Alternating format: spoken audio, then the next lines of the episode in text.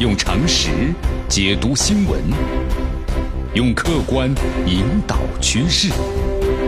今日话题，朋友们，你们好，这里是今日话题，我是江南。美国商务部在二十号呢发布了为期是九十天的临时通用许可，就是推迟对华为啊及其呢附属的公司，那么现有的在美的产品和服务呢所实施的交易禁令。就为什么要说这个事儿呢？因为在之前的话呀，就刚刚对华为等公司啊发布了限制交易令，但是转过头来呢，又给出了一张临时的通行证。这美方呢看似好像是自打脸的背后呢，其实说到底呀，折射出了这美方的禁令，它不仅干扰了华为公司，因为也直接损害了美国的产业、企业和消费者利益。那么这张九十天的临时通行证到底有多大意思呢？这谷歌为何又断供华为呢？那么还会有谁跟进？美国相关产业到底是什么态度啊？那么接下来江南就为大家呢一一解读一下。咱们先来看一下这个限制令啊和临时通行证都是什么内容。美国商务部呢十五号的时候将华为及其附属公司列入了实体名单。这名单上的企业呢或者是个人，他获得了就是获得美国技术啊，获得有关的许可。但如果美国认为技术的销售或者转让行为危害了美国国家安全或者外交政策的话，或者是利益，那么就拒绝颁发许可证。美国政府的默认审查状态呢，就是为否决。根据美国商务部二十号的消息，获得临时通用许可的美国企业可向华为呢及其六十八个非美国的附属公司出口，那么再出口和转让产品或者技术。但这个许可呀，它是特定会有限的，那么仅仅是针对在美国已经使用的。华为产品呢和服务，而且这举措呀从五月二十号生效，持续到了八月十九号。美国商务部呢还将评估，就是是不是会延长这个延长这个期限。那么临时通行证有多大意思呢？这在一定程度上是松绑了美国政府呀对华为采取的出口管控的措施。不过呢有两点注意一下：第一就是临时通行证啊，它只是针对现有的设备和现有手机的软件的升级服务。因此呢，不等于是完全推迟了目前的出口管控措施。第二，就是通行证能不能够延长时间啊？主动权是掌握在美国政府的手里。那么，美方为什么这次这么快就自打脸呢？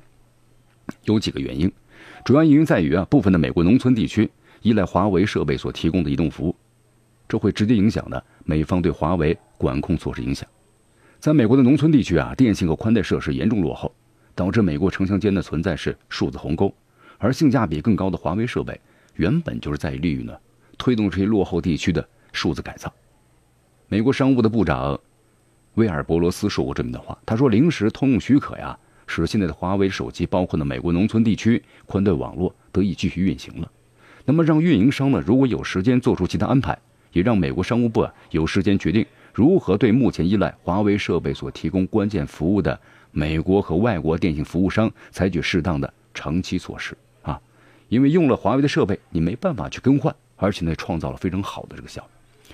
那么第二是美国半导体产业啊和科技业呢受到了重创。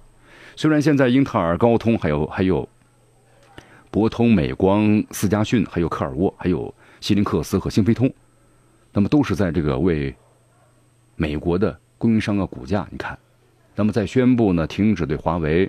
供应了呢相关产品之后，股价呢持续走跌，这就反映出了呀市场对美国商务部滥用出口管制措施普遍的焦虑情绪。在二十号美股收盘之后，这资本市场用于衡量半导体产业行情的主要指数都纷纷的下跌了。除了芯片行业以外，一批知名的美国企业科技股价呀纷纷下跌。谷歌的这个母公司当日收价呢，就是跌了是百分之二点零二，苹果公司收跌是百分之三点一三。那么受科技板块。跌幅的牵引，美股三大指数二十号全部都收跌了。好，接着就有个这问题啊，谷歌为什么要跟进断供华为呢？美国产业和企业到底什么态度呢？我们再来看一看美国媒体的报道，因为美国商务部的限制交易令，谷歌公司已经表示向停就是停止呢向华为公司提供安卓系统的技术支持。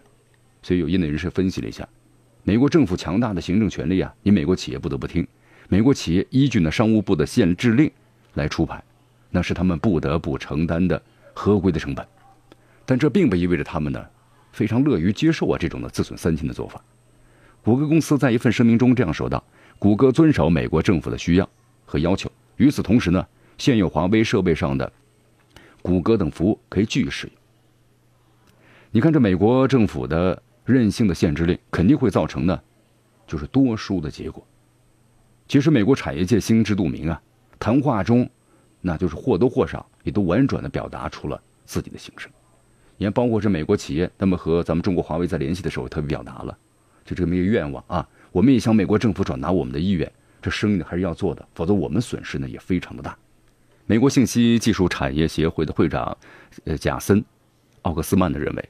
限制企业购买任何的决定啊，都是应该有证据或者对风险啊进行严格的分析。而这次限制的措施可能会给美国相关的行业带来难以预料的后果。美国半导体产业协会的主席约翰·诺伊夫发表了声明说，敦促美国政府以完全透明的方式采取行动，并且听取了美国产业的意见，不要再一意孤行了。那么，除了谷歌、英飞凌啊也断供华为，啊，这是真的还是假的呢？你看美国的。还有日本的媒体啊都报道了，说之后的话，英飞凌呢也暂停向华为供货了。但是昨天从德国的半导体制造商啊英飞凌获悉，截止目前的话，英飞凌向华为公司出口的绝大部分产品啊，它是不受美国出口管制的影响。也就是说，这些产品呢将继续向华为出货。那么该发言人还特别谈到了，受美国出口管制的影响，英飞凌公司呢采取了相应的合规措施。那么原产于某美国的货物啊，不得不停止交付。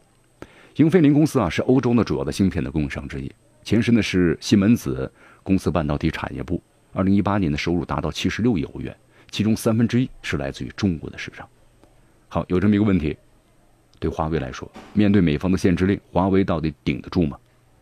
华为技术有限公司总裁任正非昨天的回答记者问题时表示了，华为在包括芯片在内关键零部件上保持有一定的量产能力，不会因为。美方的断供就会呢导致呢负增长，企业预计今年的增速呢有所下滑，但依然保持的是正的增长。因为在今年春节前夕啊，任正非谈到了华为就针对呢遇到的极端情况做好了充分的准备。华为呢不会排斥美国的供应链，就说呢我们以后在和平时期依然会使用呢美国的相应的这些配件产品，啊，我们不会呢孤立于世界的。任正非说：“得道多助，失道寡助。”不能够因为呢华为在技术领域领先，就采取这样的一种呢限制措施。华为研制的五 G 设备将大幅度的能够降低全球通信建设的成本。那么限制令对美国和全球市场有没有一些长期影响呢？有的，我们来看一下分析啊。美国政府的出口这种举措呀，那么将给美国半导体行业带来了三重风险。第一，就是市场萎缩了。你看，华为呢是信飞通等多家美国高科技公司的大客户。每年采购的这样的一些产品啊，达到两百亿美元。那么，如果要是限制的话，失去一位重要客户啊，市场就开始萎缩了。那么，第二是盈利能力肯定是受挫了。你看，美国的出口管制将伤害那些呢在五 G 领域和中国市场上啊有显著收益的企业。第三就是全球产业链受牵连。你看，美方出口的管制措施，全球半导体的供应链，你一个限制令，那立竿见影啊。华为占全球网络和五 G 的。基础市场大约是百分之二十到三十的份额，还是五 G 的解决方案、人工智能等方面的重要客户。而且从今年开始啊，全球的半导体市场本来就不景气。你作为华为的供应商，高通、美光等美国的芯片大厂，你看一八年第四季度开始已经出现了大幅的下浮。那么在这种情况之下，行业人士预计今年的增速肯定从两位数下滑到个位数了。只有五 G 和人工智能市场啊有望成为亮点。那么，在这种背景之下，你美国的出口管制令无疑让整个行业雪上加霜。用常识解读新闻，用客观引导趋势。今日话题。